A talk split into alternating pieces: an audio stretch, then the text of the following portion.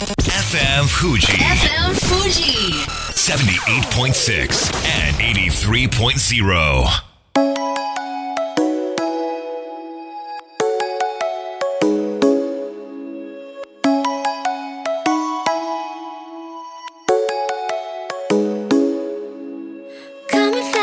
月曜夜のひとときいかがお過ごしでしょうか？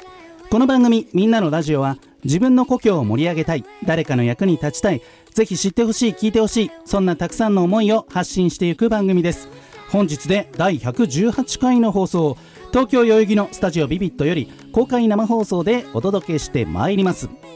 え先日ある新聞記者の方と話をしておりましたら会話の中で20代後半のその彼がこう言いました。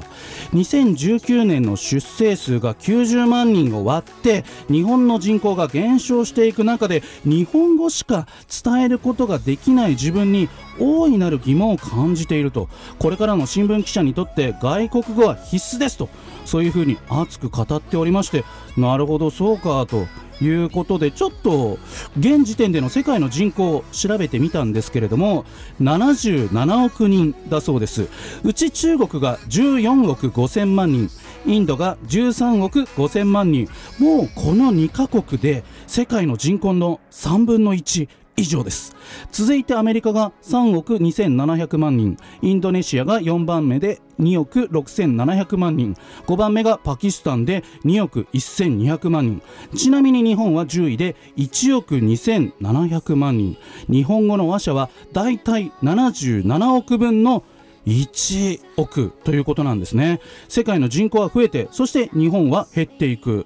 日本の企業ほとんどが内需企業と呼ばれています。つまり国内向けのビジネスで成立しているわけですからその国内の人口が高齢化して減っていく未来を考えると外国語の習得は今まで以上に大きなスキルになっていくのではないかなと感じました。というわけで弊社は今月から英会話事業をスタートさせます。こんばんは DJ 西川俊也です。さあそして番組の進行はもうお一方。どうも。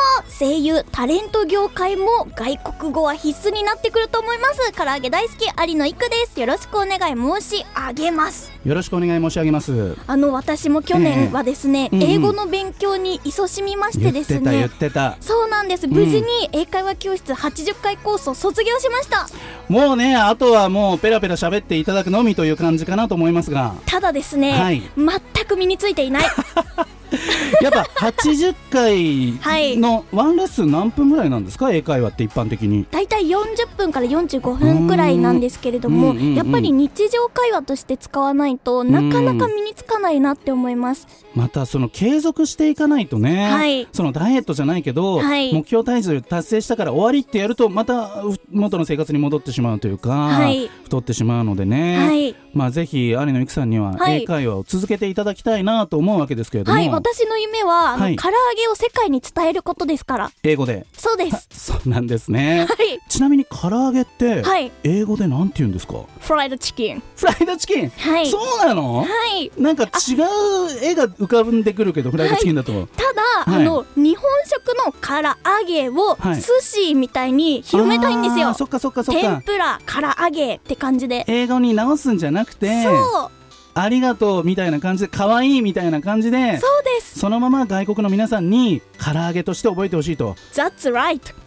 Thank you、えーということでね、まあ、決して英語でこのまま進んでいくわけではありませんがぜひねなんかこう外国語の習得ってこれから強く意識していかなければいけないのかなと私も思った次第でございますそれでは本日もみんなのラジオ元気よくスタートです FM Fuji FM Fuji. 78.6 and 83.0.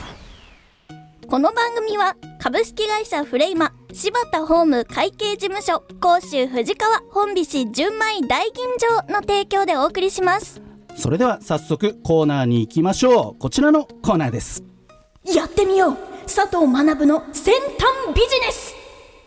はいというわけで株式会社アクセラス CEO 佐藤学さんです。よろしくお願いします。よろしくお願いします。では佐藤さん自己紹介お願いいたします。はい、えー渋谷でコワーキングスペースなどやってます。はい、はい。でコワーキングスペースもやってるし、はい。つい年末までは焼肉屋さんですか？そうですね。レストランも運営されていて、でもそれは本業ではなくて、はい。どちらかというとその焼肉を焼く機材。はい。無煙のロースターですね。スチームロースター卓上スチームロースターを売るというそれを新ビジネス。やってたんですよね、はい。そう煙が出ないってことで。ポップアップストアはね渋谷で。そうそう、はい。めちゃくちゃ美味しかったです。ね、賑わってましたけど、煙が出ないメリットってはい。どんなところにあると思います、やっぱりその健康もう健康しかないと思うんですけどあとあれでですよね、こうカフェっぽくおしゃれにしてもあそうですそうです。もくもくしないっていう。あのお店側としては、はい。そうなんですよ。ダクトはいらないのでそうそうそうそうそう。もうすごい500万ぐらいあれば焼肉ができちゃうそう新しいですよね、はでそのロースター関連で何やらイベントがはい。近々あるとか教えていただけますか、今週2223はい。水木ですかね。もう本当すぐですね、はい、池袋のサンシャインシティ文化会館うん。で、居酒屋ジャパンっていう、はい、イベントがありまして、うんうんうん2万3000人来るという、すごいでかいイベントですよね。すごいですよね。うん。そこに出店しまして、はい。はい、そのロースタあー、煙の出ない、はい。スーパーシェフっていうんですけど、はい、はい、ロースターをうん。展示しますので、で焼きます。や焼い焼きます。て皆さんに、え試食いただくと。た食べていいってことですか？はい、へえガンガン焼きます、ガンガン焼く、はい、そうなんだ。えただですか？ただですね。え？西川あさん。すいません。はい。さすが。えでいろんなその展示ブースがたくさんあってそうですそうです。のいろんなところで、はい、い、ろんな皆さんお店がいろんな試食できるというえじゃあいろんな肉が食べれるってことですか？肉も食べれるしお酒とか、えー。まあ、いろんな食材これは行売るくしか人たちがないですね。いっぱいいますので、居酒屋ジャパンとのもう一つ東京会場はいそうですね。もう一つ、あ同時開催で焼肉のフェアもありますので、そうなんですね、ぜひ池袋、はい。サンシャインシティシティですね。文化会館文までお越しいただきたいと、はい。えー、22、23の、えー、10時から17時はい5時までの間やってますのでということですので、はい。えーぜひ足を運んでいただければと思います。よろしくお願いします。さあ佐藤さんはい。今日はどんなテーマでいきましょうか？今回のセンタービジネスはやっぱりインバウンド、先ほどね。インバウンド、はい、日本人が英語、うん。まあ、うん外国語をやらなきゃいけないっていうのがあるんですけども、はい。インバウンドビジネスということでうん。先週その焼肉のねその蒸し焼きのロロースターをあの札幌とニセコルルッツに売りに行ったんですけども、もうほんと外国人だらけで、ニセコは特に盛り上がってますよね。特パウダースノーって呼ばれていて、ね。なんかオーストラリア人の方々が最初に来て、はい、でその人たちの影響で他の国々にもカ、カナねダも来てますね。来てますよね。で結構不動産もバブっている状況。私が5年ぐらい前に行った時にはい。5万円で買えませんかって一坪土地があったんですけど、うんうんそれが今60万になってえー。はそうなんですあ買っとけばよかったなっていう。もう当時原生林ですよ。原生林みたいな、まだ開発されてなかったってことなんで、でも今開発されまくって、はい。そのまあ高級ホテルももちろんなんですけれども、はい、バンバン来てますね。そこに住みたいっていう外国の皆さんも増えてるんですよね。そう。まあリタイアした方が多いんですけあどー。そしてあのシーズンが終わったら帰っちゃうんですけどもね。あ会長だからまあ何ヶ月かしか1年で何ヶ月かしかそのハイシーズンしか住まない家だけどはい。もう何億単位の家ですもんね。そうです。大体のパターンはご購入されて、はい。まあ、2週間ぐらいいてあとは貸しちゃうっていう。で利回りを出すっていう。ビジネスですね。すごいですね。すごいですね。27万人ワンシーズンに来てますので、27万人。日本人2万人しか住んでませんからね、うわ、えー、う。んももう人口よりはるかうにもう外国人だらけ多くの。でもそれで町の財政は潤っていく。そうなんですけど予約は、予約？うん。はほとんど海外の予約サイトなので。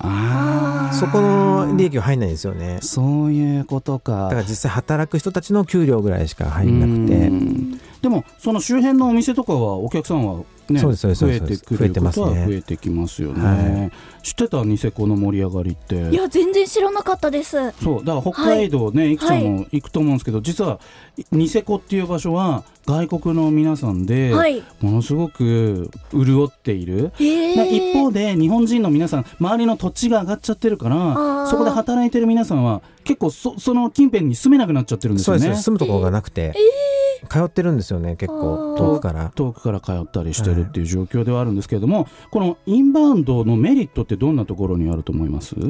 メリットというか先ほどもねうん。冒頭におっしゃってましたけど、はい、日本人がどんどん減ってくる。うん。中で今までこう日本人にプラスアルファで外国人っていうおそうですね。店だそうですね。お店サービスうん。だったと思うんですけど、うん。もう最初から外人向けのサービスを展開したらいいと思うんですよね。あー。でもなんかその日本人向けにやっていた、まあ、ホテル旅館ないしその飲食店が、はい。その外国人向けに変えていくためうん。にやらなきゃいけないことって結構ありますよね。ありますよね。日本人がこう日本っぽく作るよりももう外国人に日本人っぽいデザインにしてもらった方が受けますよね。ああー。ーこれが外国の皆さんがイメージする日本なんだみたいな。そうですそうです。へー。そうですそうです。忍者とか。そうですそうです。うん。うん。香港とか結構そういう店あるんですけど、はいはいはい。もう日本人からするとプッと笑っちゃうようなうん。店なんですけど、向こうの人はそういうところに行きたい。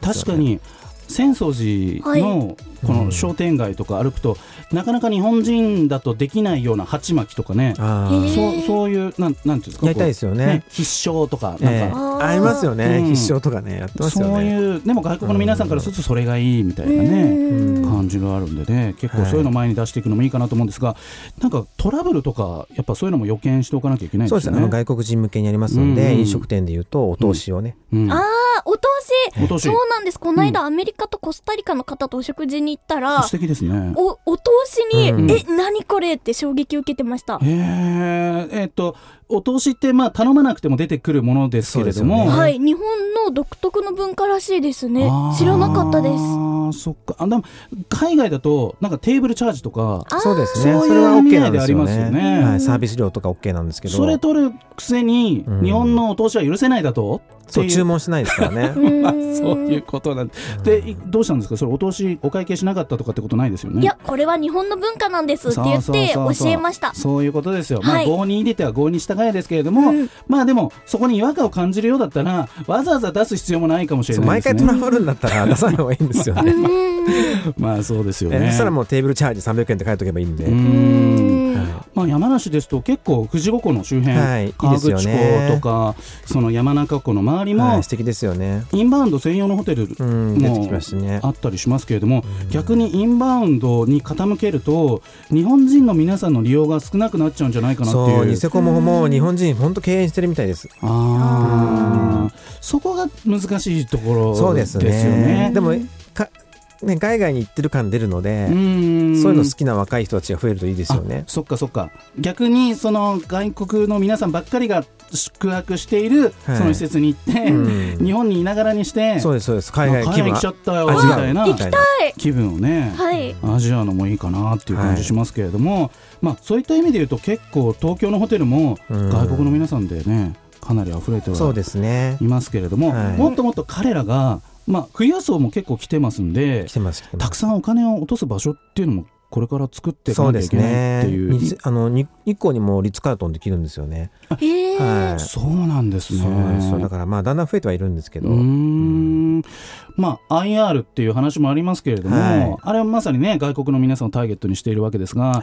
なかなかその国会議員のあの問題があってね。一部が逮捕されたりとかですはい、ちょっと留守も大変だったんですけど。あそうなんですね、はい。まあそういうところをクリアして、はい。なんかね、あのー世界中の皆さんが楽しめる日本になったらいいなと思います、えーそんなわけでここまではアクセラス株式会社 CEO の佐藤学さんでした。ありがとうございました。それでは一曲お届けしましょう。もうノリに乗っているこのアーティストの曲が大好きですビリー・アイリッシュで「bad guy」FM Fuji. FM Fuji. 78.6 and 83.0. さあみんなのラジオ改めまして私西川俊也と有野育でお届けしております続いてはこちらのコーナーです柴原幸恵の心のお悩み相談室はいということでいやさすが声優声の使い分けが半端ないわけですけれども 新コーナーでございます。お柴原幸恵さんです。よろしくお願いします。よろしくお願いしよろしくお願いします。では自己紹介お願いしますはい、えー、柴原幸恵と申します。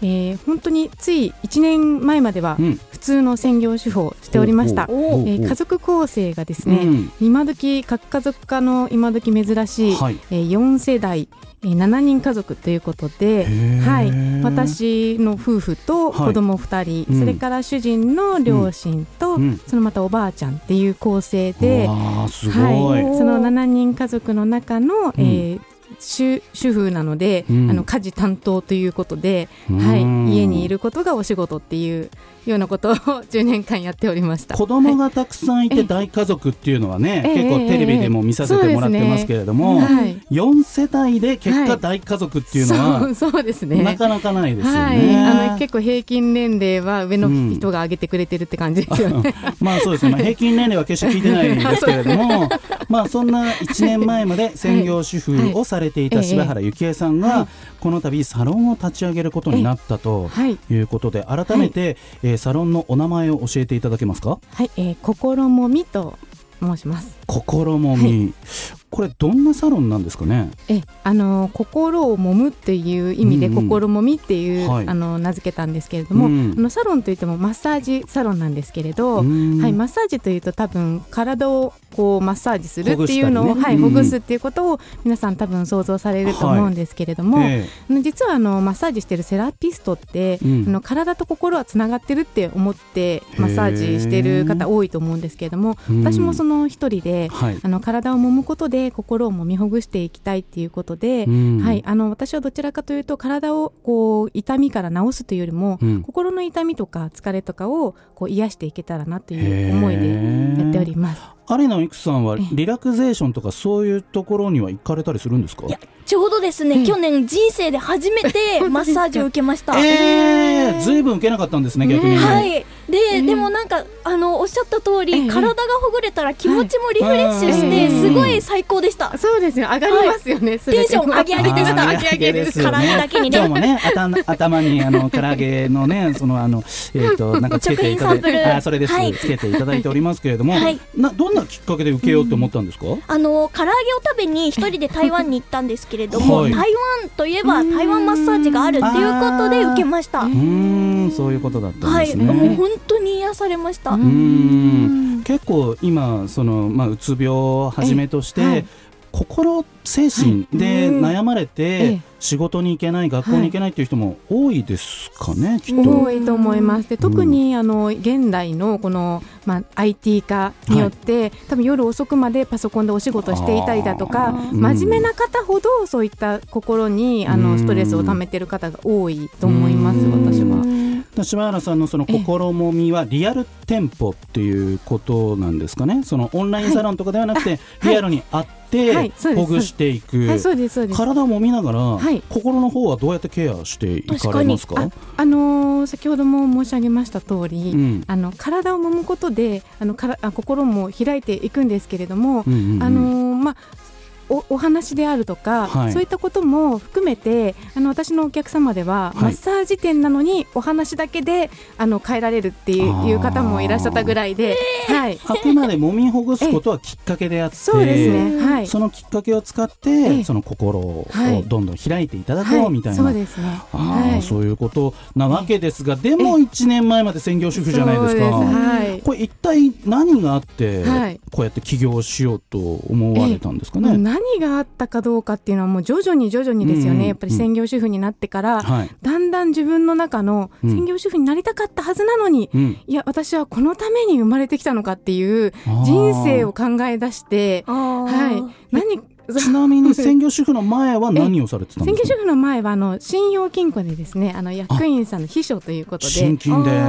お仕事固い仕事をされてた はい。わけなんですが、ええはい。そこで働いてた時にええ。専業主婦になりたいなって憧れていた 憧れだったんですよ。憧れではい。憧れの望みかなって、はい。望みかなってか思い通りにしかなってないはずだったんです。よ専業主婦になったはずなのになったはずなのに。どんな辛さが待ってたんですかね？ね。やっぱりあの外に自由に出れないですとか、あの自分のやりたいことを考えてもいけないんだっていう状況へー。が、まあ多分そうう決めつけてたのは今となっては自分だったんだなって思うんですけれども、やっぱり子育てと家事との、もうこうローテーションで終わっていく毎日っていうのが、うん。だんだんだんだん耐えられなくなってしまって、はい、いくちゃんはさ、はい。け結婚したとしたら、はい。専業主婦ってどうですか？いや私できないと思います。できない。はい、うん。多分まあせ世代というかそういう時代になってるっていうのもあると思うんですけど、うずうずしちゃいますね、あなんか社会に出たいなって、はい。でもそれなんでしょうねきっと、まあ、うずうず。うずうずしたんでしょうね。はい。まあ、もちろんあうんのお友達で専業主婦になりたいって思ってる方もまあいるあそうのでだからこれね決して専業主婦がダメって話じゃないよね、はい。もうとっ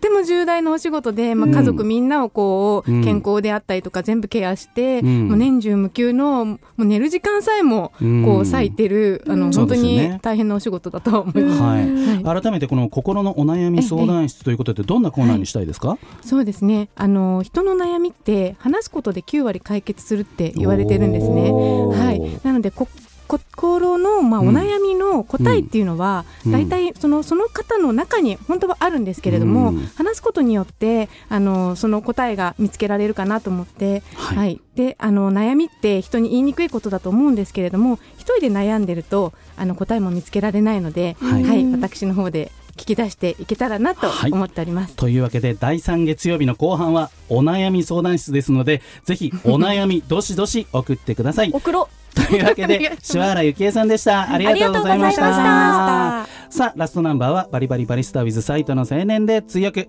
それでは素敵な1週間を。また来週。この番組は AB ラボ株式会社サムシングファンアクセラス株式会社今日より明日あなたの未来に寄り添うサロン心もみの提供でお送りしました。最後だと分かったでも言いたかった君が好きだとその後のように浮かぶ思い出に涙流した。健やかなる時も心やめる時も励ましてくれたしいつだって味方でいてくれた。勘違いした僕はそんな状況に甘えいつまでもこんな時が続くものだと過信して全力で君を愛さなかった。大事なものを失って初めて気づかされた自分さ取り戻すこと